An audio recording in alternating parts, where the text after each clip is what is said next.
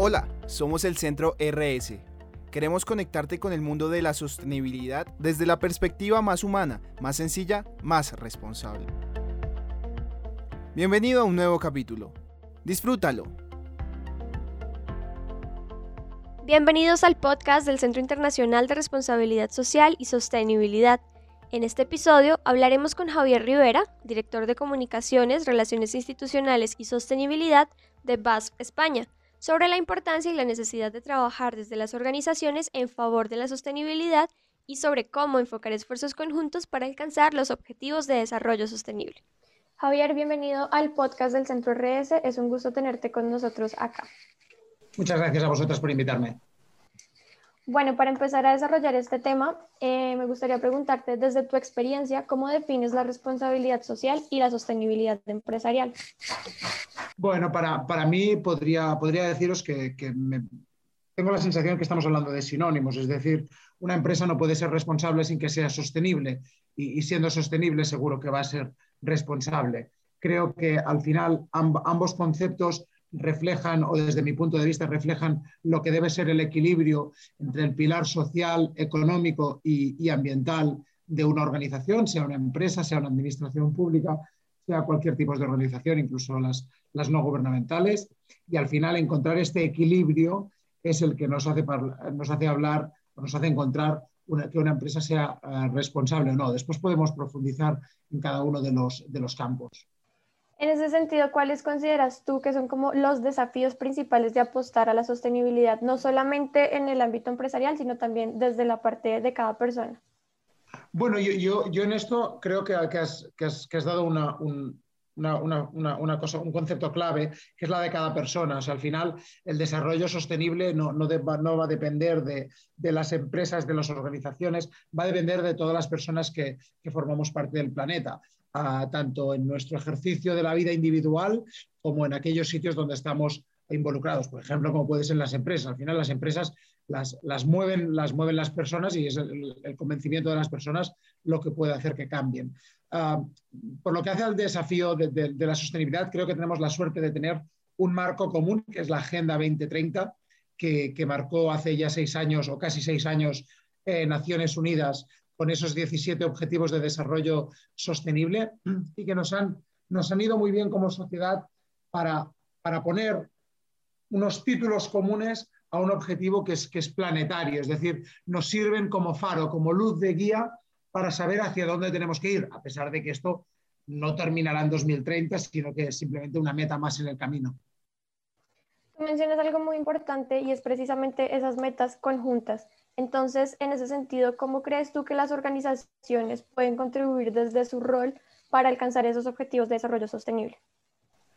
Pues analizando su propósito. O sea, al final, uh, primero, los 17 objetivos de desarrollo sostenible uh, nos dan un, un, suficientemente amplio como para, cada, para que cada uno encuentre en su día a día cómo le puede ser más útil. Es decir, cada organización, cada persona, por su naturaleza, por su actividad, puede encontrar en qué objetivo puede impactar más positivamente y dónde puede rebajar los impactos negativos que hasta ahora tuviese.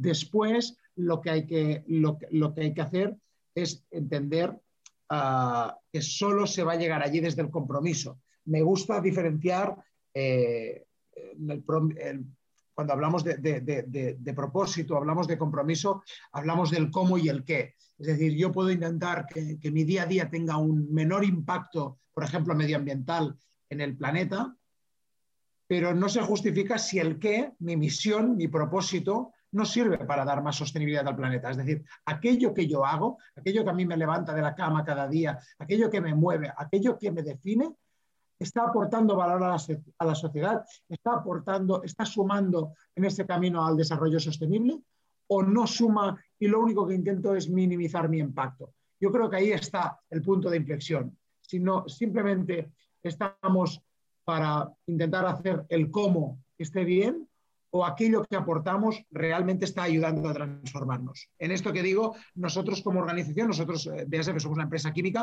uh, tenemos un impacto ambiental que no podemos discutir, somos una, industria extractiva y por lo tanto tenemos que minimizar al máximo los impactos negativos y maximizar los positivos, pero después tenemos que hacer productos que realmente lleven a nuestros clientes y por ende a la sociedad final, al consumidor, a tener una vida más sostenible. Cuando creamos cápsulas de café que se pueden eh, compostar en la fracción orgánica y que no generan residuo, cuando eh, desarrollamos unas zapatillas con una marca que se van a poder reciclar eh, cuando termine al final de su vida útil sin, sin, desperdiciar eh, material, cuando estamos apostando por la economía circular también y estamos consiguiendo reciclar plásticos que hasta ahora solo podían acabar en vertedero o en incineración. Todo esto es lo que nos mueve a nosotros, como a nosotros supongo que cualquier organización. Lo que estás haciendo es muy importante porque es buscar cómo por medio de actividades o por medio de pequeñas cosas también se puede lograr empezar a implementar estrategias de sostenibilidad. Entonces también eh, quiero saber qué ventajas aporta a las organizaciones interesarse por esos temas de sostenibilidad y hacerlos parte de sus estrategias. Me, sabe mal ser tan duro, pero, pero es supervivencia. es que no es una cuestión de, qué ventajas. Eh, yo, yo estoy convencido, y esto es una opinión muy personal, de que el futuro será sostenible o no será. Por lo tanto, la única manera de llegar a ese futuro es ser siendo sostenibles. Y, me, da, me da pena dar el mensaje de que creo a día de hoy que esto no irá de que unos pocos ah, lo consigan y sobrevivan.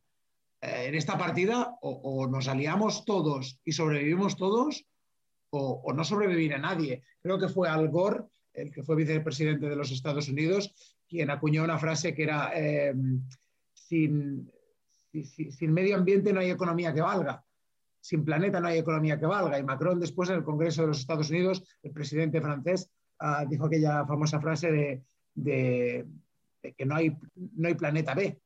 Entonces, ah, no, no, se trata de ganar competitividad en el mercado, o no, no, se trata de sobrevivir.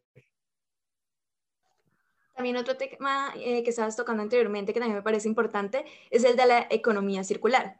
Entonces, ¿cómo se puede implementar la economía circular en las estrategias de sostenibilidad eh, y para lograr la rentabilidad dentro de las organizaciones? Sí, mira, ahora te decía ¿no? que creo que el, futuro será sostenible o no será, y estoy convencido que para ser sostenible solo podemos hacerlo si lo hacemos circular.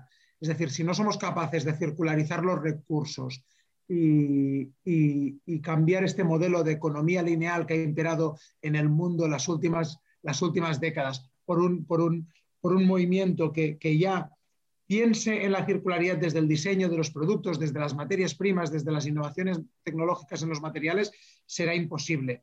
Uh, hace ya casi 100 años, un, autor que se llama uh, Frederick Arthur Talbot, creo, en 1923 decía que un, un, residuo es un recurso que está fuera del lugar pues creo que, lo que tenemos que hacer las empresas es esto, ¿no? Es pensar en cómo podemos repensar toda nuestra economía productiva para, no desperdiciar ah, recursos convirtiéndolos desgraciadamente en residuos. Ah, os decía, mira, nosotros ahora como empresa estamos trabajando en un proyecto ambicioso de reciclado químico que se llama Chemcycling y, y este proyecto básicamente lo que pretende es ser un gran complemento al reciclado mecánico. Por ejemplo, el reciclado mecánico nos permite una solución para un tipo de plásticos, pero a día de hoy hay plásticos que todavía no pueden ser reciclados mecánicamente por su composición y que terminan o en vertedero o en, valorización energética, en incineradora. Bueno, pues con esta solución conseguimos que esto se convierta otra vez en materia prima, además de calidad virgen, y esta materia prima además nos permite no tener que ir al planeta a buscar recursos fósiles como el petróleo para hacer nuevas producciones. Bueno, pues se trata de, poner la innovación en el, centro de nuestros procesos, sea, desde la innovación científica a la, más social, y, para ello hay que apostar mucho por el, por el I más D más D, por el, por el R&D. Es decir, hay que, hay que repensar nuestros procesos para repensar nuestra economía y circularizarla. Todo esto que mencionas, Javier, va muy relacionado con el tema de la competitividad en las cadenas de abastecimiento, ¿no? Entonces, ¿Cómo crees tú eh, que se pueden incorporar todos estos temas de sostenibilidad en las cadenas de suministro para no solamente convertirlas en cadenas más competitivas, sino también que impacten realmente en el medio ambiente y pues le generen también una ventaja de cierta forma a la organización? si entendemos competitivas como, como, más eficientes económicamente o más baratas, ah, estamos cometiendo un error de entrada. Es decir, la sostenibilidad no es barata. Y, como sociedad, lo que tenemos que ver no es el precio que estamos pagando a veces en, dinero, sino el precio que estamos pagando en, muchos otros aspectos. Y cuando, cuando incorporamos estas externalidades al, coste de, producir o, de comercializar, es entonces donde podemos ver esta, esta competitividad.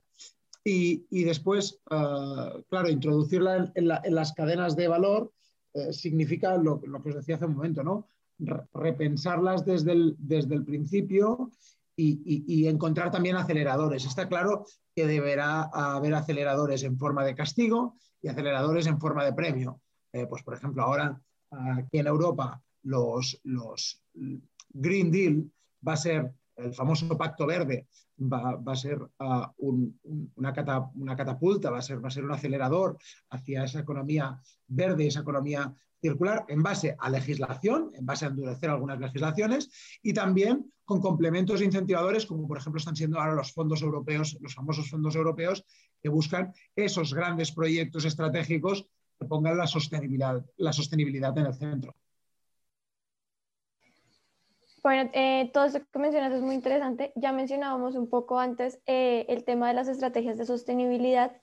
¿Cuáles crees tú eh, que son los errores más comunes que se cometen al momento de integrar la sostenibilidad en las estrategias de las, de las organizaciones? Yo creo que uno de los grandes errores siempre es em, darle un área a la sostenibilidad, dejarla en un rincón de la empresa. La sostenibilidad tiene que ser transversal, tiene que empezar a arriba del todo, tiene que estar ah, empoderada y, abanderada por, los máximos responsables de una organización y después tiene que inundar todas las áreas, es decir, todas las áreas, todas las personas de una organización tienen responsabilidad en que, esa organización sea responsable, sea sostenible.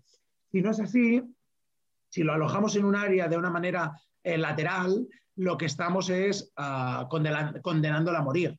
Es decir, no podemos que alguien Ah, desde un área lateral ah, piense la sostenibilidad de la empresa. Lo que tenemos que, hacer es que el pensamiento sostenible esté en el centro de toda la toma de decisiones. Y después, otro error, y esto es otra corriente, esto es, una opinión también muy personal, pero es una corriente que creo que cada día está cogiendo más fuerza, ah, pasa por, bueno, analizar el modelo capitalista con el que hemos convivido los últimos años, ver todo lo bueno que tiene y también entender que el siglo XXI parece que es aquel siglo donde las organizaciones, aparte de mirar al shareholder, al accionista, tienen que poner al mismo nivel el resto de stakeholders. Es decir, tienen que plantearse qué valor ah, llevan a la sociedad. Porque esto quizá muchas veces ah, puede llevarte a, tomar una decisión que quizá económicamente pueda ser discutible, pero que sosteniblemente sea muy evidente y que si solo la tomamos con un mindset económico, quizá no llegaríamos nunca a tomarla.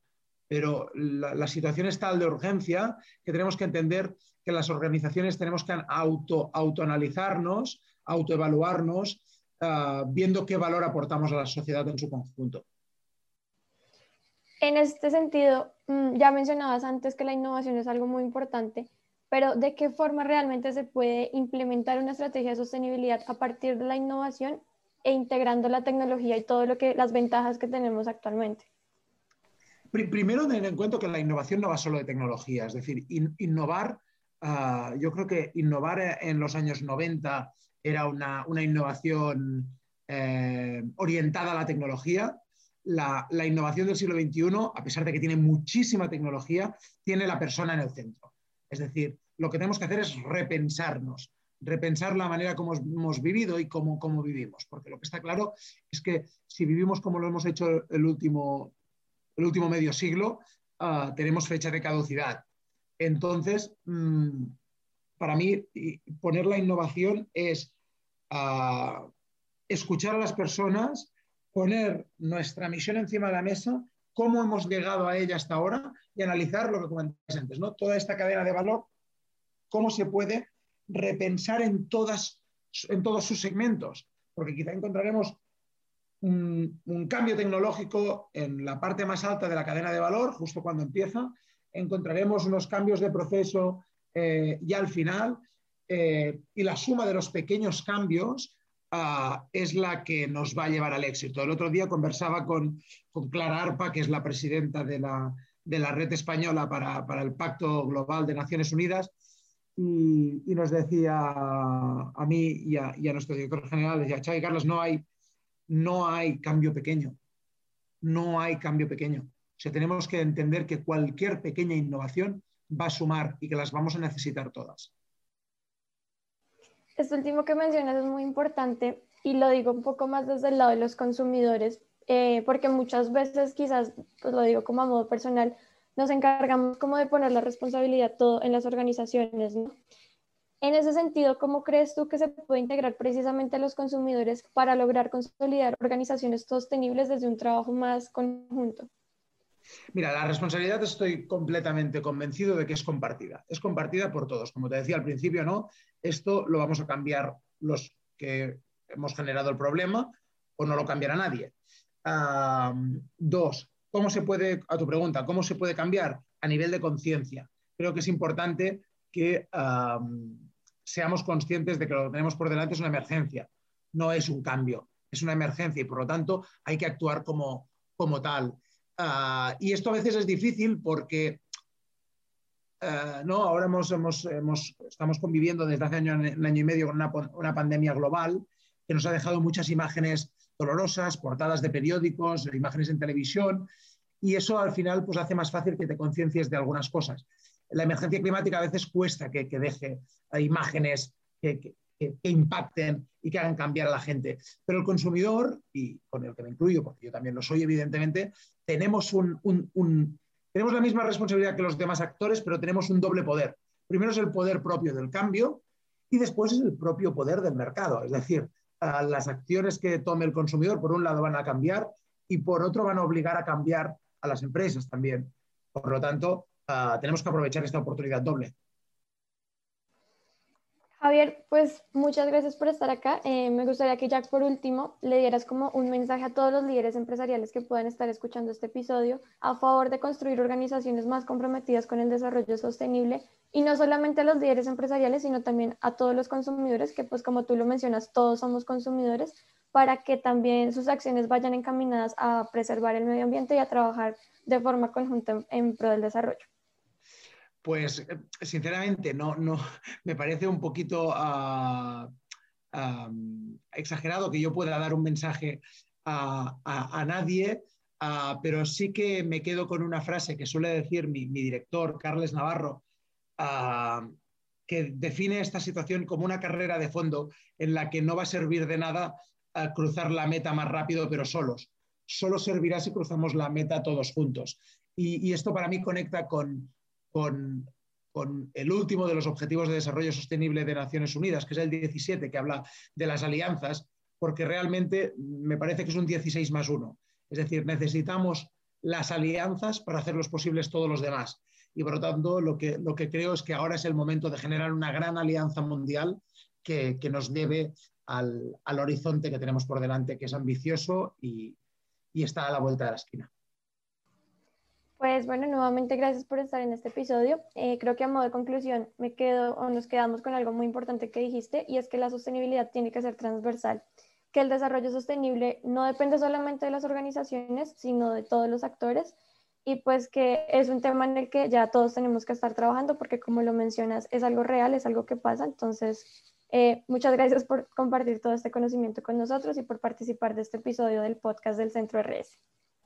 Muchísimas gracias a vosotros por invitarme y, enhorabuena porque cuando, cuando cada vez que, invertís tiempo en hacer un podcast y compartirlo con, vuestros oyentes, estáis compartiendo y compartiendo quiere decir también crear estas alianzas para, para inspirar y concienciar a todo el mundo.